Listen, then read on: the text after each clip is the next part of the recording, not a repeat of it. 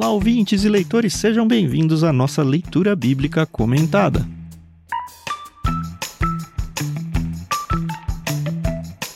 Eu sou o Thiago André Monteiro, arroba Vulgutan, estou aqui com o Thiago Moreira e com a Carol Simão para a gente conversar sobre o capítulo 3 da carta de Paulo aos Efésios. Bom dia, tudo bem? Oi, pessoal, tudo bem? Aqui é a Carol Simão e tô animada. Nossa, que síntese, né? Que poder de síntese. Bom dia, pessoal. Achei impressionante que foi um tô animada e um depois ainda, né? De, de bem animado. Mas eu tô, eu tô, eu tô animada. Bom dia, pessoal. Muito bem, estamos chegando já na metade, né? Livro curtinho, assim. pra quem gravou Gênesis, né? Então... Que não acabava nunca, pois né? é. então já estamos chegando na metade da carta aqui, terminar a primeira parte, a parte mais teológica, com esse capítulo 3, que vai trazer um pouco da, da beleza do que é ser igreja. A gente vai falar um pouquinho sobre isso hoje também. Então vai ser uma gravação bem legal. Uhum. Bom, como na semana passada a Carol não fez a leitura, hoje era a vez de um dos Tiagos não fazer a leitura. A gente ficou aqui em off super discutindo quem que não ia ler, né? E eu ganhei. Então a Carol vai ler a segunda parte, vão ser só dois blocos, e o Tiago vai ler a primeira parte. O bloco 1 a gente vai até o verso 13 e o bloco 2 do 14 até o finzinho. Lembrando que a gente faz a nossa leitura na nova versão transformadora, editada pela Mundo Cristão, a qual nós agradecemos pelo empréstimo da versão aí pra gente. E também usamos como trilha musical aí de fundo as músicas que a Maria Lídia emprestou pra gente no seu álbum Inspiração em Três Tons. Eu editei o episódio do capítulo 1 ontem, sabe, galera? E nossa, como deu trabalho aquele episódio que ficou enorme. Era muito tarde ainda da noite e eu tava editando ainda. Ainda foi um episódio que a gente enfrentou uns contratempos tecnológicos, teve que regravar uns trechos. Nossa, foi um negócio. Mas assim, o resultado ficou muito bom. Mas porque eu tô dizendo isso? Porque potencialmente esse episódio tende a ser curto, pelo menos para compensar o, o, primeiro. Vamos ver se vai acertar dessa vez ou não. Essas promessas nunca funcionam, cara. Não, Pois primeiro é. eu falei, vai ser grande. Vocês falaram, mas é curtinho. Eu falei, vai ser grande. Não, não, a promessa é de ser curto, eu digo. Ah, não, de tudo ser bem. longo funciona, de ser curto nunca funciona.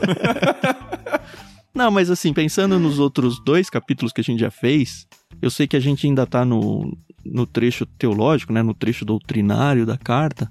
Mas Uhum. dos três capítulos eu acho que é o que tem menos informação doutrinária, né? Mais um fechamento. Eu, eu, assim, achei um, um capítulo mais carinhoso, vai. Mesmo se mantendo dentro da doutrina.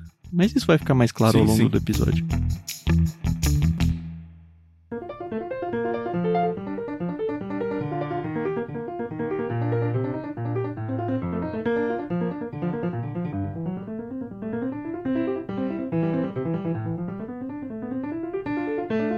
Muito bem, vamos seguir então com a leitura. A gente vai no primeiro bloco do verso 1 até o verso 13.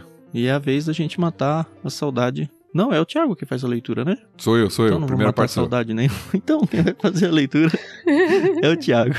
Manda lá. Muito bem. Eu não sei se vocês conhecem, antes de eu fazer a leitura, um jogo que chama Mezuzá. Não, não conheço. Sim. É um jogo É muito bíblico. legal. Um jogo legal pra você ter com seus filhos, viu, Tan? Oh, legal. É um jogo aí de perguntas respostas bíblicas que tem várias opções, né? Você escolhe uma carta e tem um desafio que é você cantar um, um louvor que tenha tal palavra, ou espada para o ar, ou uma pergunta bíblica, ou citar um versículo, ou quem disse algo na Bíblia. E um dos desafios é você ler um texto bíblico, um trecho, sem gaguejar, sem errar. Hum. Toda vez que eu vou ler no LBC, eu me sinto como se estivesse no jogo, assim.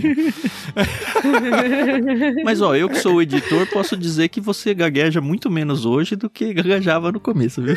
Você se aperfeiçoou muito nisso. Acho que até ajuda no púlpito, né? Que. Espero que esteja ajudando. Quando eu erro, eu penso assim, perdi.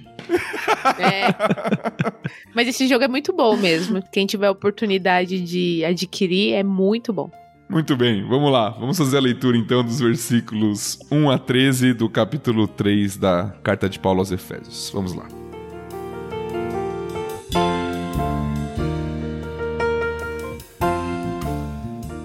Quando penso em tudo isso, eu, Paulo, prisioneiro de Cristo Jesus para o bem de vocês gentios, Tomando por certo, a propósito, que vocês sabem que Deus me deu essa responsabilidade especial de estender sua graça a vocês, como lhes escrevi anteriormente em poucas palavras, o próprio Deus revelou esse segredo a mim.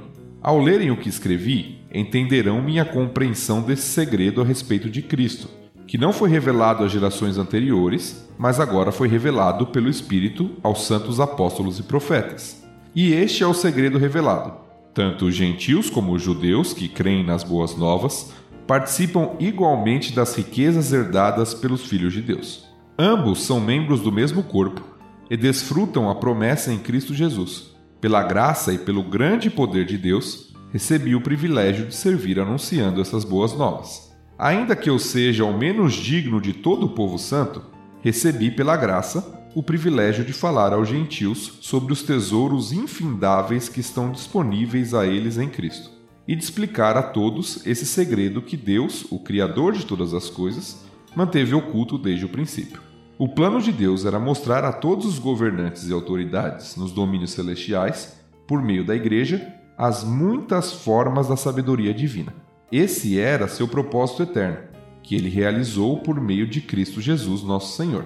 Por meio da fé em Cristo, agora nós, com ousadia e confiança, temos acesso à presença de Deus. Portanto, peço-lhes que não desanimem por causa de minhas provações. É por vocês que sofro a honra é de vocês.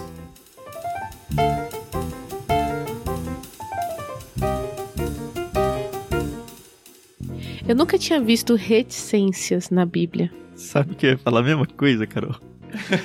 eu curti isso na NVT.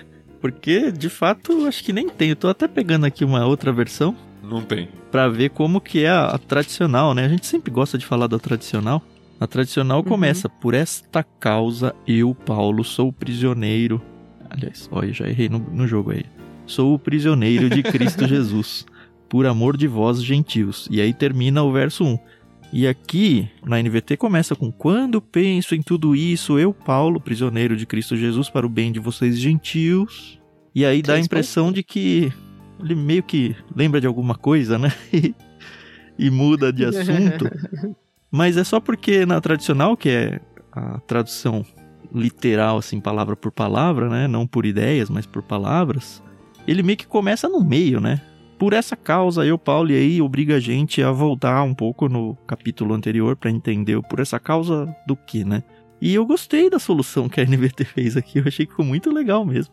Uhum. É interessante porque, se você notar lá no verso 14, que a gente não leu ainda, a Carol vai ler pra gente daqui a pouco, ele começa da mesma forma.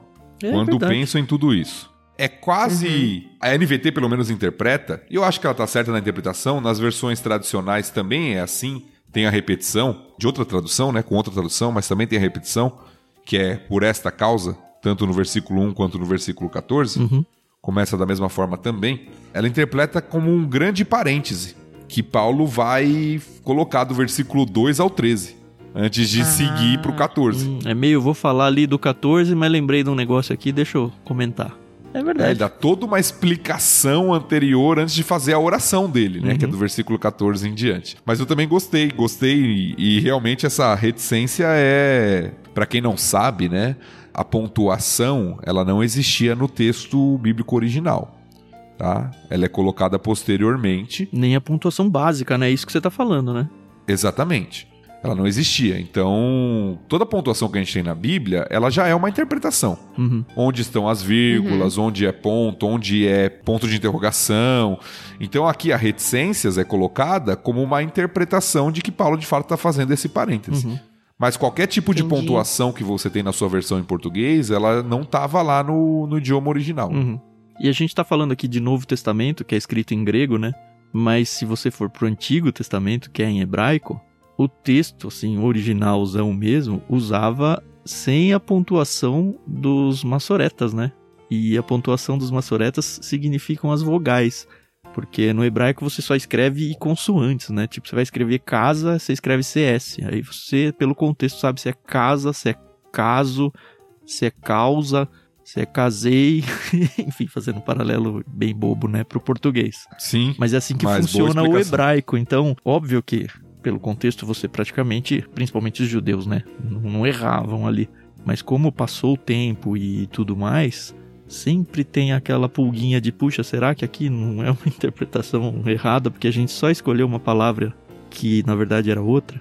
Para vocês só sentirem o tamanho do peso que é fazer uma tradução bíblica, tá? É só, só É isso um mesmo. Ah, é. Grande desafio, É. sim.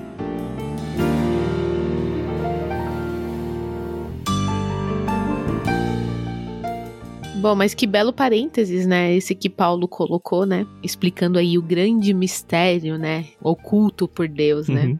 E é, é engraçado, né? Pensar que Deus ocultou um mistério, né? Mas faz todo sentido aqui, né? Eu achei também engraçado na minha leitura, não engraçado, mas estranho pra mim, porque eu tava acostumado com essa palavrinha que a Carol falou, que é mistério, né? Uhum.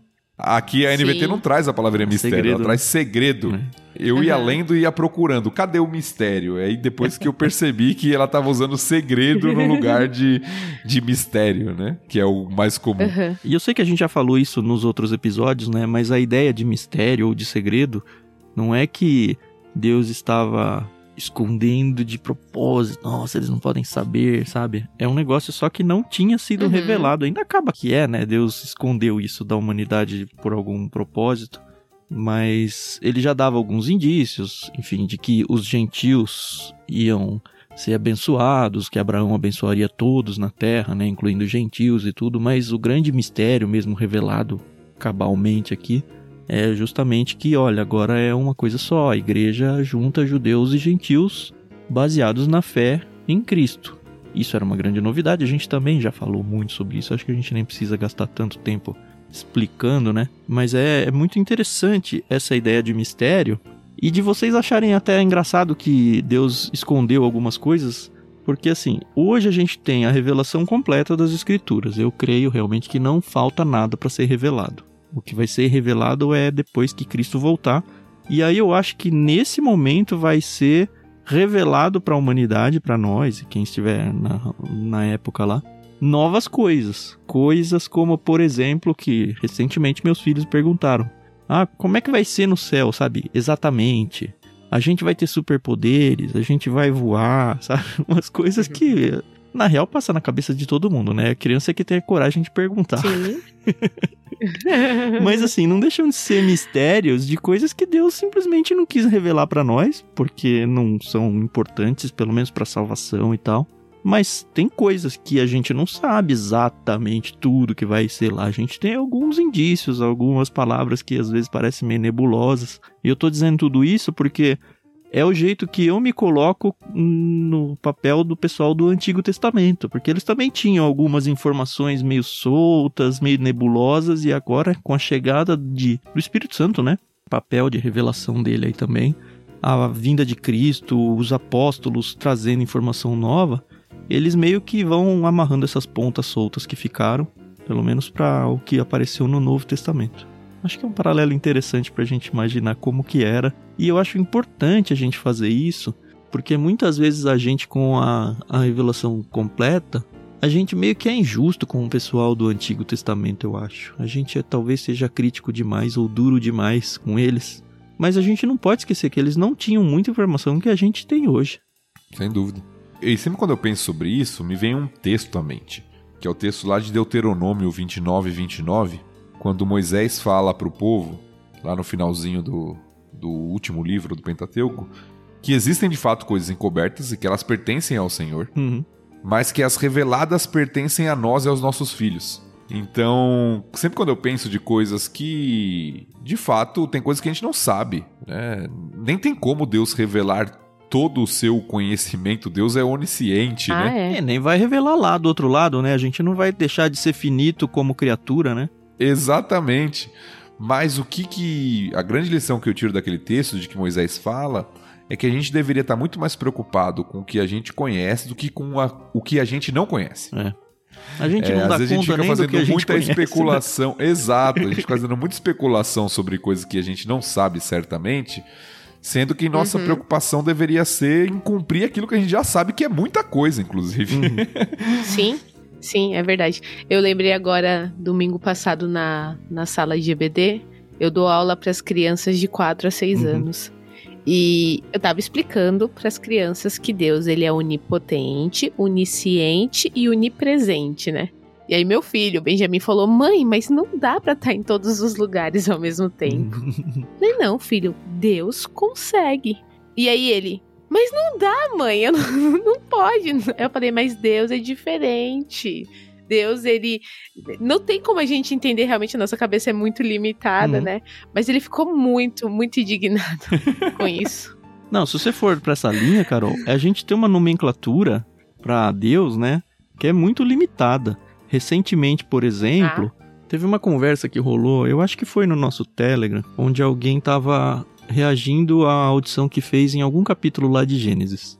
E aí a pessoa falou: uhum. Ah, algum de vocês falou: Ah, que Deus existe, que não sei o quê. E olha só como a nossa nomenclatura realmente é, é falha, né? A pessoa falou: Olha, não é que Deus existe.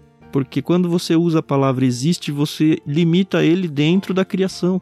E Deus, é nesse sentido, ele não existe. Ele até brinca lá e fala: ah, se algum ateu vier falar, não, que Deus não existe, você tem que concordar com ele. Porque a partir do momento que ele existe, ele se coloca dentro da criação. A gente sabe que Deus também se coloca, né? Enfim, Jesus até encarnou, né? Mas a questão é que existe a transcendência de Deus, que é, Deus está fora do tempo até, sabe? Fora da existência material. E é muito difícil a gente entender isso, quanto mais explicar para os nossos filhos, né? Mas mostra uhum. o quanto nós, como criaturas infinitas, somos limitados para lidar com o conceito Deus. E a gente acaba meio que filosofando em alguns assuntos e tal, mas mostra que, cara, Deus não não tá no nosso plano. Ele tá, mas ele tá muito além do nosso plano, né? é, ele ainda fala, né, que Deus é. E isso. É.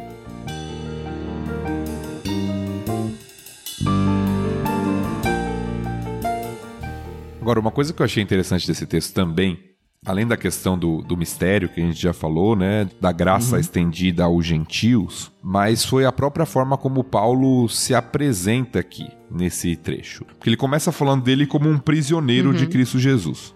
E ele vai terminar falando disso também, né? Do próprio sofrimento, das provações que ele está lidando. Então, isso nos remete àquilo que nós já falamos lá no prefácio. Paulo está preso. E ele fala Sim. que ele é prisioneiro para o bem Sim. de vocês, gentios. O que indica que ele está preso por causa da pregação do evangelho entre os gentios. E que tá tudo bem. Exato, exato. Então ele foi preso porque ele estava pregando na expansão do evangelho no mundo gentílico, uhum. né? A gente, se você ler o livro de Atos, você vê Paulo viajando, né? As viagens missionárias de Paulo pela região da Ásia, a própria Europa. Então Paulo chegando a diversos lugares ali com a pregação do evangelho. Uhum. Depois ele fala que ele recebeu de Deus essa responsabilidade. Nos versículos 2 e 3 ali, quando Deus revelou para ele o mistério, ele recebeu essa responsabilidade de estender a graça aos gentios. Uhum. E isso imediatamente me fez lembrar do texto da conversão de Paulo, hum. de Atos 9. Eu só quero ler para você um versículo quando Deus está falando com Ananias. Ananias foi o homem que Deus usou, não é aquele Ananias de Ananias e Safira, é outro Ananias. Nem aquele dos É o homem que Deus usou. é o homem que Deus usou para fazer Paulo recuperar a visão. Sim. Cara corajoso sim, aquele, sim. viu? Exato. Mais ou menos, Deus teve que convencer é, ele. não, mas mesmo assim, meu, com muita coragem. Porque Deus falou assim para Ananias: Vá, pois Saulo é o instrumento que escolhi para levar minha mensagem aos gentios e aos reis, bem como ao povo de Israel.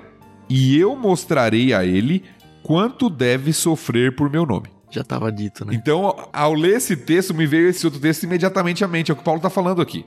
Ele está sofrendo por causa do evangelho de Cristo, por causa uhum. da responsabilidade, da missão que Deus deu para ele de pregar o evangelho aos gentios, mas ele não vê isso só como uma responsabilidade, ele vê isso como um privilégio. É, isso está muito claro no 8, né? Ainda que eu seja o Sim. menos digno de todo o povo santo, recebi pela graça o privilégio de falar aos gentios sobre os tesouros infinitos que estão disponíveis a eles em Cristo.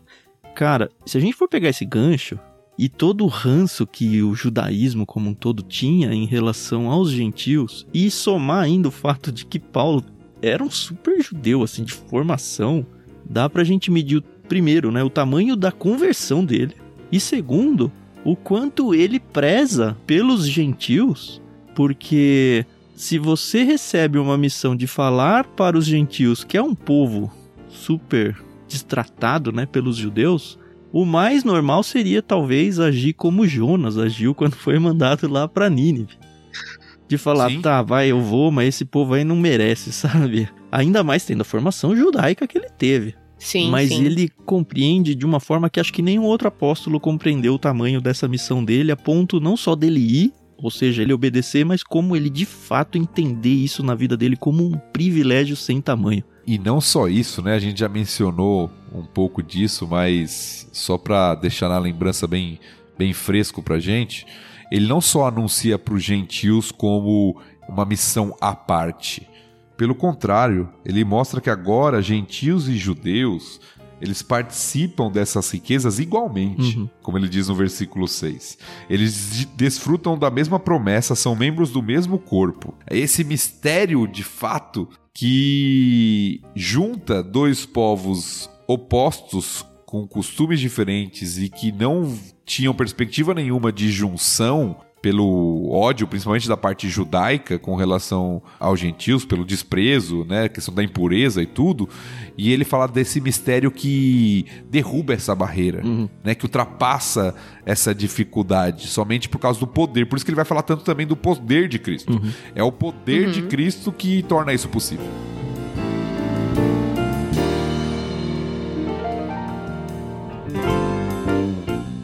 Posso levantar uma. Já que o capítulo não tem nenhuma questão polêmica, né? Eu quero levantar uma. e eu conheço a opinião de vocês dois, né, em relação a isso, então acho que vai ser tranquilo, porque é a minha posição. Então não vai gerar nenhum tipo de discussão acalorada demais, vai.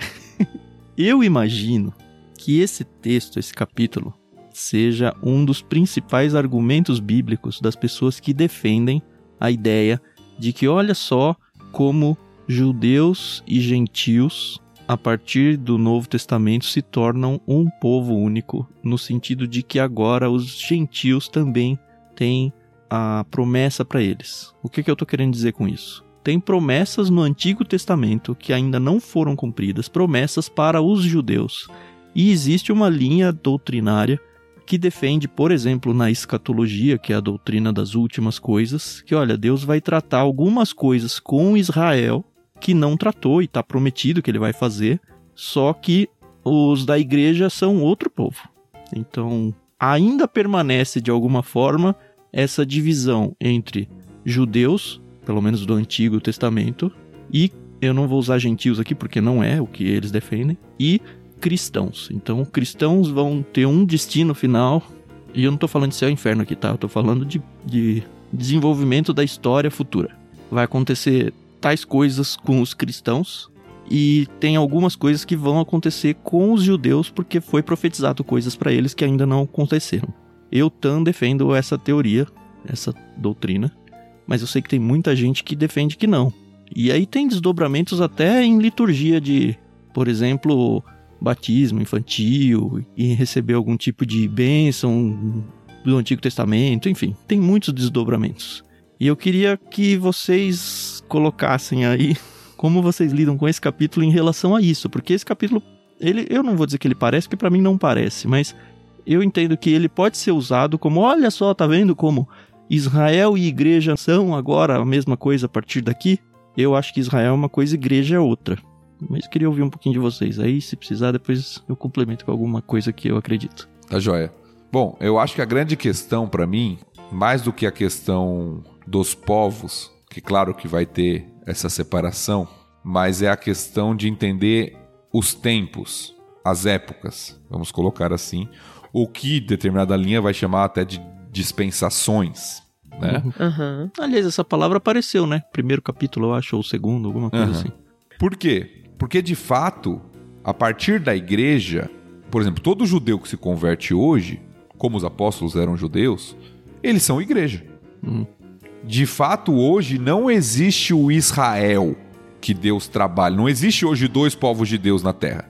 Hoje é a igreja, Uhum. é o período da igreja, que é composta de judeus e gentios. No Antigo Testamento, nós estávamos no período de Israel, Uhum. onde tinham judeus majoritariamente, mas também tinham alguns gentios. A gente não pode esquecer disso. Também Uhum. tinham alguns gentios que foram salvos no Antigo Prosélitos, Testamento. né? Exatamente, Raab e vários outros que a gente pode estar, Ruth e outros que a gente poderia pensar aí na história de Israel. Uhum. Então, para mim, o que a grande diferença são os períodos, porque hoje de fato não tem, como no Antigo Testamento não tinha igreja, no Novo Testamento não tem Israel nesse sentido nacional que Deus lida. Uhum.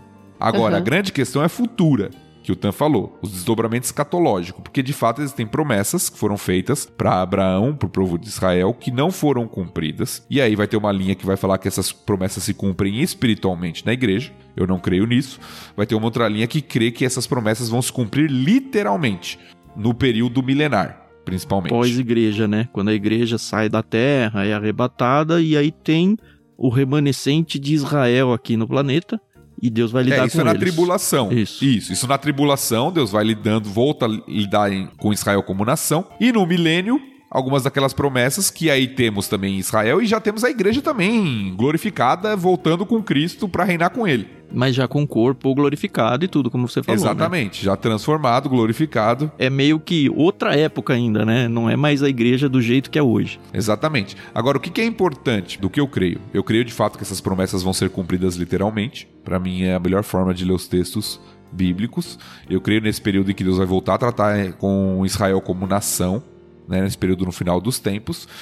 Porém, eu não creio numa divisão do povo de Deus. Como se fosse assim, algo que. aquilo que a gente está lendo aqui que foi vencido, essa separação voltasse a acontecer. Não. Uhum. O povo de Deus vai receber e desfrutar das bênçãos e da herança prometida, só que tem coisas que foram específicas para Israel no Antigo Testamento e vão ser cumpridas, e tem coisas que todo o povo de Deus vai desfrutar junto Uhum. no futuro, por toda a eternidade. Vou colocar uma ó, hipótese aqui. Imagina que Jesus volte amanhã, certo? Amém. Hoje, é- amém. Certo. Aí o episódio não foi ao ar, a gente nem discutiu. Enfim, imagine então que Jesus volta amanhã. Dentro dos salvos hoje, que a Bíblia claramente chama de igreja, tem gentios e tem judeus hoje, pensando em linhagem. Sim. Esses judeus, pelo que você está falando aí, eles não são tratados como judeus, inclusive nas promessas futuras. Eles são tratados como igreja, porque é o que eles são hoje. É isso, né? Sim, hoje o maior exemplo disso são os próprios apóstolos que estão falando. Uhum. O próprio Paulo, né? A igreja é fundamentada no alicerce dos apóstolos, como a gente leu no capítulo anterior. Uhum. Os apóstolos são a igreja, mesmo sendo judeus de nascimento. Certo. Uhum. Algo a comentar, Carol? Eu nunca tinha parado pra pensar realmente nessa questão de que tinha o povo de Deus separado, né, por ele, ali saiu do, do Egito, né, enfim, Pra esse povo judeu aqui na época de Paulo, mas faz muito sentido. Uhum. E obrigada pelo esclarecimento. Eu só acrescento, eu acho que é em, em Romanos que ele discorre um pouco melhor sobre isso. Sim, E ele explica, pra mim explica muito claramente a ideia de que, olha, vocês judeus me negaram, falando de Cristo, né? Vocês me Uhum. negaram por causa disso, e óbvio que isso fazia parte do plano maior de Deus e da salvação, da história da salvação e tudo, mas olhando pelos olhos humanos e preso à linha cronológica aí da história, vocês judeus me negaram, eu vou me apresentar para um outro povo, que eram os gentios, esse povo vai me acolher e enquanto isso você fica aqui com ciúmes, porque você está de castigo. Eu sempre interpreto bem, se não me engano, Paulo inclusive usa a palavra ciúmes lá para os judeus. Mas fica aqui de castigo que depois eu volto a tratar com vocês. E eu sempre interpretei esse depois eu volto para tratar com vocês nessa época futura, milênio, ou seja lá o que for, quando a gente chegar lá, a gente vai falar um pouquinho mais sobre isso. E para mim tudo se encaixa muito bem com isso. Então sim, hoje Uhum. a gente vive a época da igreja onde não importa se eu sou preto, se eu branco, amarelo, azul, verde, se eu sou judeu, se eu sou muçulmano. Eu nem sei se eu usei o termo certo, se muçulmano é religião, é- é- enfim, vocês entenderam? Se eu, o que importa é que eu entreguei minha vida a Cristo. Não importa quem eu sou, sabe? Escravo, livre, homem, mulher, criança, velho, não importa. Entreguei minha vida a Cristo, eu faço parte da igreja e em alguns sentidos eu herdo algumas coisas de Israel aqui, eu herdo a herança, né? Porque enfim, a herança é o que o texto está dizendo, isso não consigo negar, né? Eu herdo como filho de Deus, do mesmo jeito que os salvos do Antigo Testamento que entregaram a sua vida por fé num Cristo que viria, no Messias, né? Que viria, para usar o termo que eles usavam. E a gente simplesmente, em vez de olhar para frente esperando um Messias, colocando a nossa fé num Messias do futuro, a gente coloca a fé num Messias do passado, que já veio e entregou a, a vida por nós. Então, o selo da salvação continua o mesmo e sempre foi.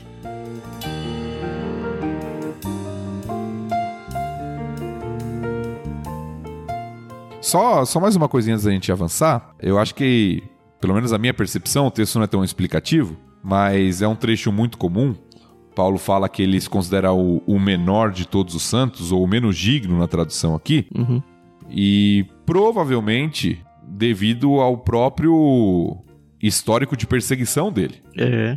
É. Devia pesar muito isso Uhum. na, na consciência dele. Então ele fala que ele nem era digno de ser um cristão pela perseguição que ele fez a cristãos. Lá no livro de Atos você consegue ver isso, se você não conhece a história, a partir de Atos 8 ali. Mas ele foi comissionado por Deus não só para ser um, um santo, né, um cristão, mas um pregador, um alguém que iria levar aos gentios essa mensagem de esperança. Uhum. Então Paulo fala da indignidade dele e do privilégio, como a gente já falou, É. de poder anunciar essa, essa mensagem do evangelho.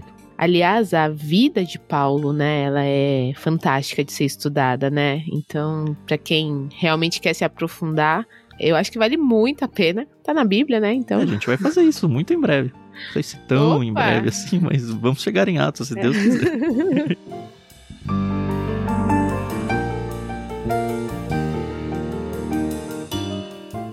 Mas uma coisa que eu não quero também deixar passar antes da gente virar de bloco é o que aparece a partir aí do verso 10. A gente já viu isso também, acho que foi no capítulo passado, ou no primeiro, não me lembro. Mas esse negócio da nossa vida aqui ser meio que um Big Brother para o plano celestial, sabe? Os anjos. É muito, eu acho muito lindo isso. O plano de Deus era mostrar a todos os governantes e autoridades, mas ele não tá falando de reis e presidentes aqui.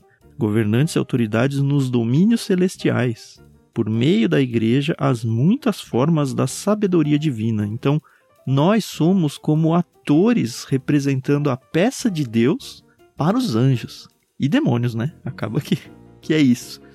É, isso é uma loucura, né? É, é uma loucura que a, a gente vive num plano terreno aqui a gente meio que esquece que existe um plano espiritual e que a nossa vida impacta no todo, sabe? Mas eu fico imaginando, sabe, os seres celestes olhando para a história acontecendo entre os seres humanos e, e vendo a, a magnitude de Deus, sabe? Porque, como diz o texto, né, é para ver as muitas formas da sabedoria divina, sabe? A gente indire- indiretamente é nada, diretamente a gente tá ensinando anjos, sabe? Quem é Deus. Cara, é, é um papel que a gente não se liga que a gente cumpre. E é ao contrário da perspectiva comum, né? Porque quando a gente pensa em seres angelicais, seres espirituais, do bem ou do mal, a gente sempre pensa como algo espetacular, fantástico, que dá medo, inclusive. E Nós Uhum. temos trechos bíblicos que mostram isso mesmo, né? Homens na presença de seres angelicais e apavorados, né? Com medo ali da, da presença desses anjos.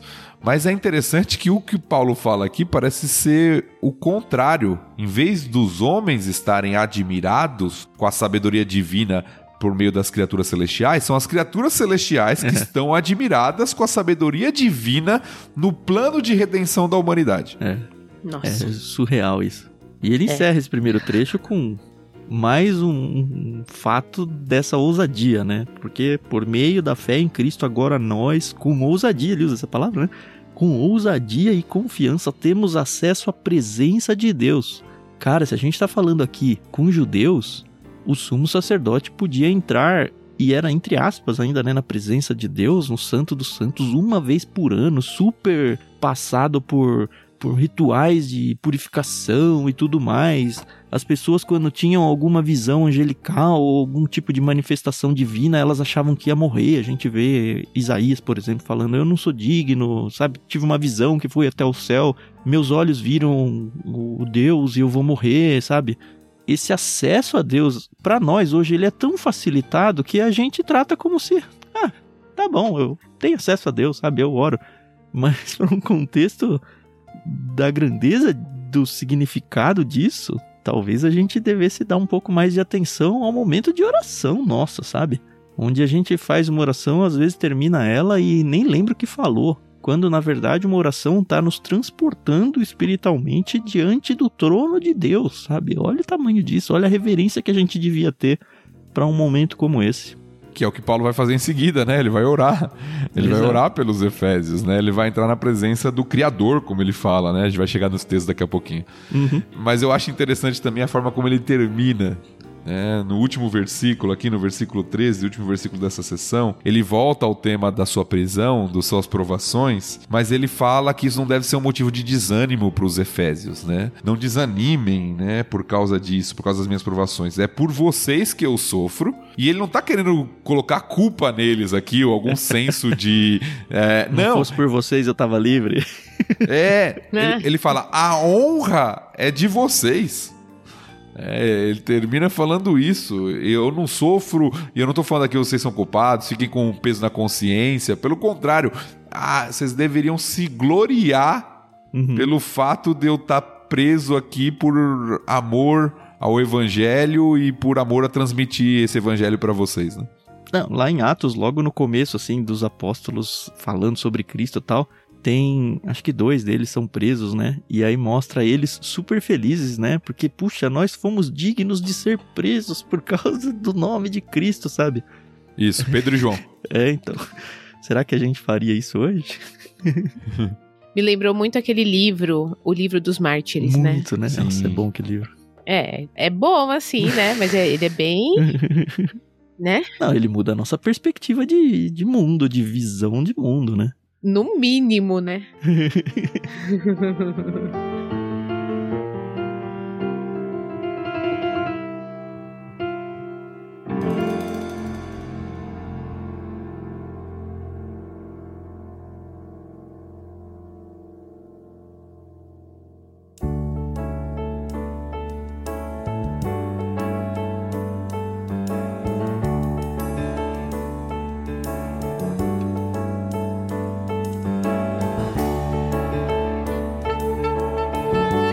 para virar? o bloco 2? Vamos lá. Então, Carol, lê Agora do sim. 14 até o final. Tá bom. então vamos lá.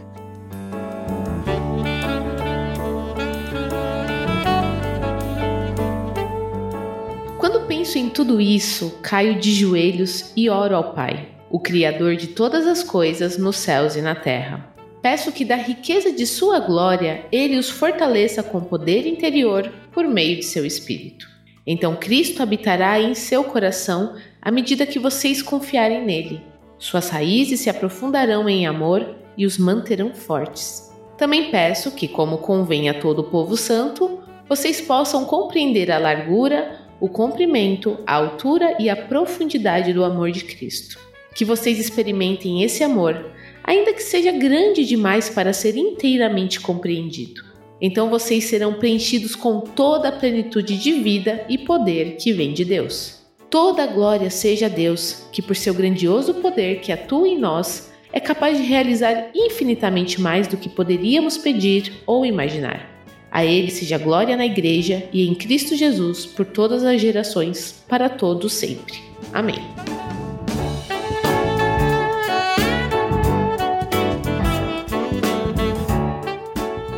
É à toa que ele abre o verso 14 assim, né? Quando penso em tudo isso, caio de joelhos e oro ao Pai. A gente fez isso antes de ler.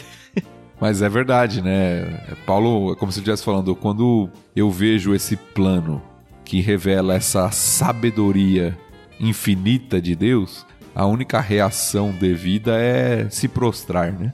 É. É bonitinho ver Paulo querendo, né, o bem das pessoas, né? Antes ele queria a morte, né, do povo é, judeu. É, um Não... Imagina, né, aquele que ele perseguia, que era Cristo, agora é o alvo das suas é a sua missão, né? Falar dele, do amor dele. Eu achei muito interessante que ele fala, né? Ó, vocês têm que entender a altura, profundidade, o comprimento do amor de Cristo. Então, gente, eu acho muito engraçado porque o meu pai, ele gosta muito de evangelizar as pessoas. E é muito bonito quando as pessoas se convertem com ele e ele ele abraça, assim, sabe? Você vê que ele tá feliz realmente em ver. E ele fala, né? Agora tá tendo uma festa lá no céu, os anjos estão dançando uhum. e estão pulando. Então, eu, eu, imagino que Paulo, ele tinha essa, essa alegria, né? Porque ele era um perdido e quando ele realmente foi salvo, tudo na vida dele mudou. E ele tem essa questão do primeiro amor, né? Que os recém-convertidos costumam ter, né? De querer falar de Cristo o tempo todo, o tempo todo, né? Querer converter pai, mãe, cachorro, gato, né? Eu acho isso muito fantástico. Sem contar que ele tem na história dele aquela visita ao sétimo céu, né? Que ele fala, inclusive ele ganha um espinho da carne, justamente para ele não se vangloriar por isso mas não dá para tirar dele a experiência que ele viveu no sentido de que hoje a gente tem a fé de que, olha, existe esse plano espiritual, mas a gente não viu, sabe? A gente não encostou igual o Tomé quis fazer com Cristo depois de ressurreto. O Paulo viu, uhum. sabe, alguma coisa muito espetacular assim, que hoje a gente só, é só é uma palavra triste para isso, né? Mas a gente só se coloca e aceita tudo isso pela fé de alguma maneira o Paulo experimentou algumas coisas que nós ainda não experimentamos. E eu acredito, pelo menos, que para ele traz uma realidade ainda, assim, ainda maior de tudo isso. E isso acaba sendo refletido em tudo que ele fala, né?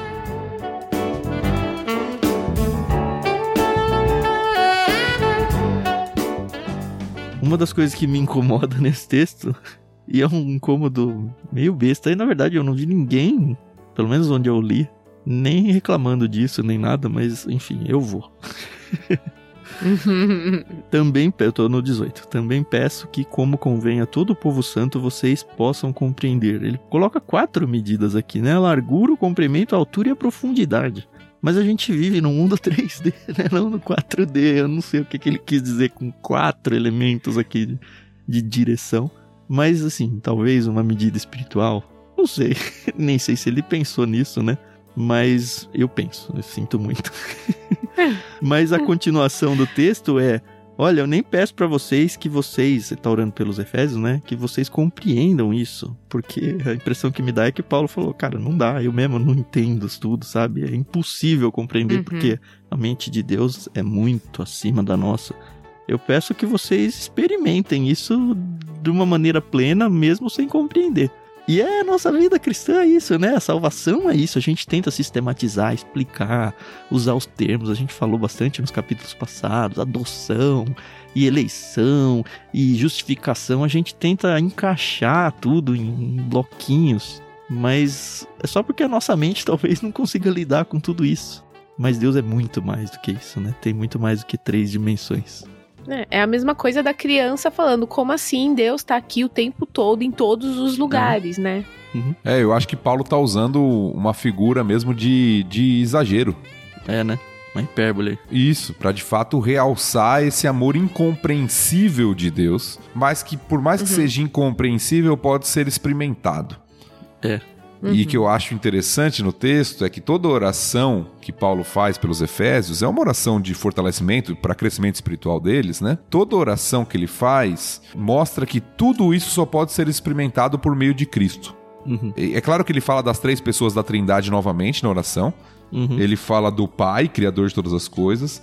Ele fala no versículo 16 que eles deveriam ser. que ele ora para que eles fossem fortalecidos com poder interior por meio do seu espírito.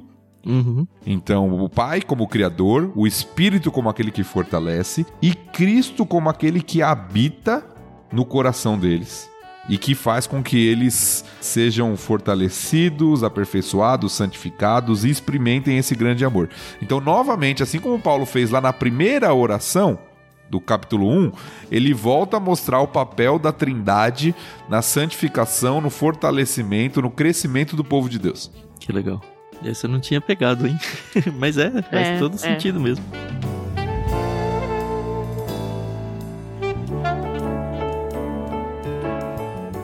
É, e ele termina, né, no versículo 19, falando que o objetivo é que eles sejam preenchidos com toda a plenitude de vida e do poder que vem de Deus, ou seja, a vida plena. Jesus falou sobre isso, né? Vida abundante.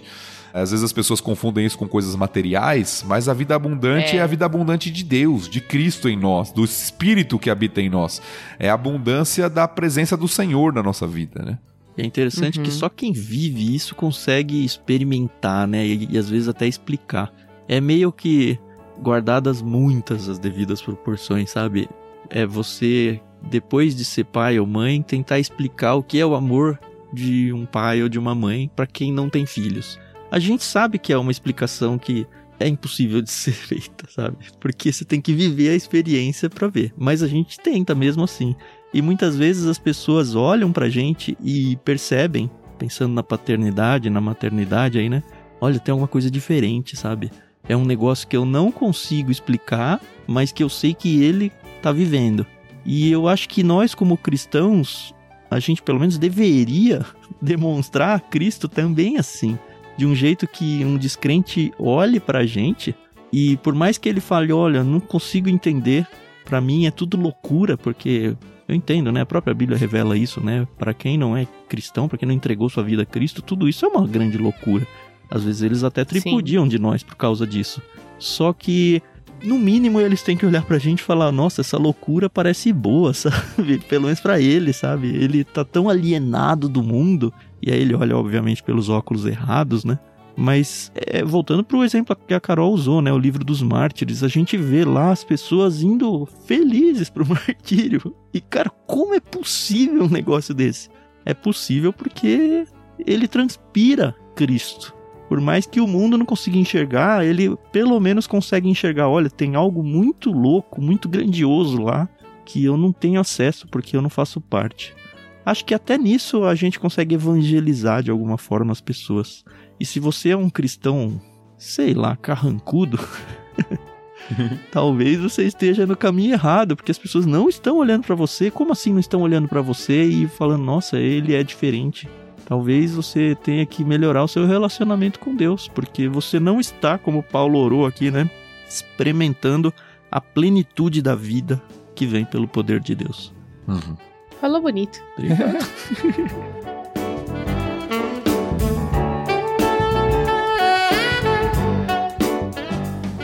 E antes de encerrar o capítulo, né, eu só quero mencionar esse verso 20 em diante, aí o 20 e o 21, que poderia ser o fim da carta, né? É, uma doxologia, né?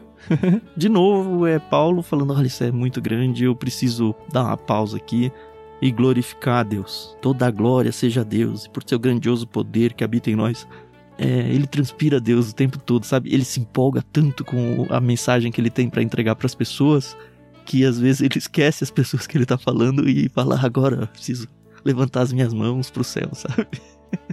É interessante porque esse versículo ele é muito citado às vezes, mas quando a gente tira o texto do contexto, a gente perde um pouco da força, né? É. Porque é muito comum as pessoas falarem, né, sobre tem até música de que Deus pode fazer infinitamente mais do que poderíamos pensar ou pedir, Uhum. mas tirando isso do contexto, a tendência das pessoas é levar isso para questões materiais dessa terra.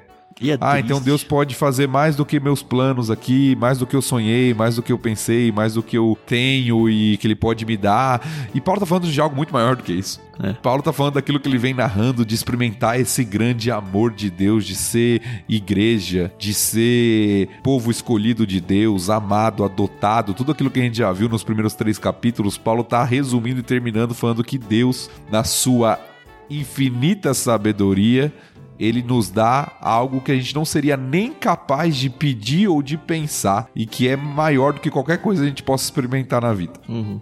E por isso ele deve ser glorificado. Um dia a gente vai experimentar isso, todos juntos. Amém. É a plenitude disso, né? Porque a gente já vive, em certa forma, Sim, experimentando sim. Ah, Ah, é. com certeza. Sim, sim. um- um- Sim, sim. uma uma amostra dessa realidade aqui na Terra. Uhum. E um dia a gente vai poder experimentar isso plenamente na glória, né? Plenamente, perfeitamente. Junto com todos os, os salvos de todos os tempos, né? Vai ser tão legal encontrar vários ouvintes da LBC lá, sabia? Ouvir as histórias dele. Ah, eu ouvia vocês e... Assim, não é nem por, por orgulho, sabe? Mas é por falar, nossa, que legal, sabe? Eu fiz alguma coisa de boa pra, pra você. E você, ouvinte, pode retribuir pra gente orando por nós, viu? Porque por mais que a gente não esteja vendo você orar, ouvindo você orar, ou nem às vezes nem ficar sabendo que você tá orando, o mesmo pai que nós temos é o mesmo pai que você tem. E ele tá, assim, o mesmo pai que ouve a sua oração é o que nos abençoa do lado de cá. Então você pode sim, e acho que deve sim, fazer parte dessa equação e orar por nós, porque do mesmo jeito que você enfrenta suas lutas aí e seus problemas na vida, nós do lado de cá também temos. Nós somos pessoas pecadores igual, igualzinho qualquer um de nós, sabe? Às vezes a gente pecou cinco minutos antes de vir gravar aqui, parece que a gente é super santo, mas não é. então a gente precisa muito das orações de vocês e que esse projeto que a gente faz aqui realmente seja para honra e glória de Deus, assim como o Paulo faz, sabe? Depois de, de falar tudo que ele fala, ele não fala, olha só como eu sou bom de trazer essa mensagem. Ele fala, não, olha como eu sou privilegiado. E olhando para um capítulo desse, eu pensei bastante sobre isso. Puxa, como nós três e as pessoas que já gravaram com a gente aqui, como a gente é privilegiado de poder parar aí uma horinha e pouco por semana para a gente trazer essa mensagem para pessoas que a gente não tem a menor ideia, sabe? Para os gentios da nossa época conhecerem quem é Deus. E eu realmente me sinto um grande privilegiado e agradeço vocês que estão com os ouvidos aí do outro lado, que emprestam os ouvidos pra gente para que a gente possa cumprir com a nossa missão do lado de cá. Então, por favor, nunca se esqueçam de orar por nós. É isso. Eu, eu avancei no final do episódio, se vocês não perceberam, sabe? Eu nem sei como eu vou fazer isso na edição para fazer a transição de blocos. Mas como as orações de Paulo, ela fluiu, assim. Então, deixa fluir. tá ótimo. E termina no tema da oração também. É.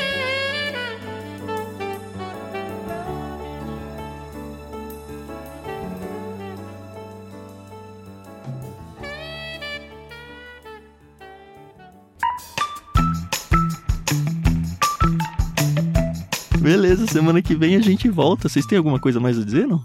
Eu não. não. Acho que comentamos bem, foi, foi um episódio gostoso.